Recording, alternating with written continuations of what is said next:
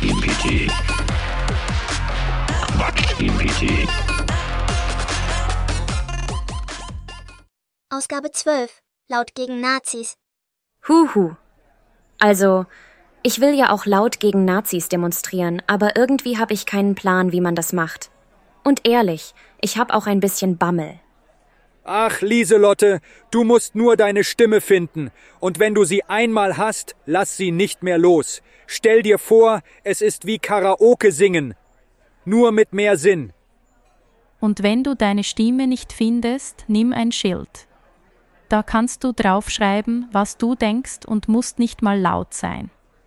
Aber bitte leserlich, sonst protestierst du ungewollt gegen schlechte Handschrift.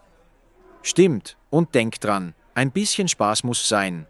Wir sind ja nicht auf einer Beerdigung. Eine Trillerpfeife zum Beispiel macht Krach und hält die Stimmung oben. Ich hab da ein paar Megafone zu Hause. Eines für jeden. So kann Lieselotte üben, laut zu sein, ohne sich gleich in den Vordergrund zu drängen. Ich starte mal mit dem Schild. Aber was soll ich darauf schreiben? Wie wär's mit Nazis? Nein, danke. Kurz und klar. Oder laut gegen Hass, leise beim Schach. Zeigt, dass wir Humor haben.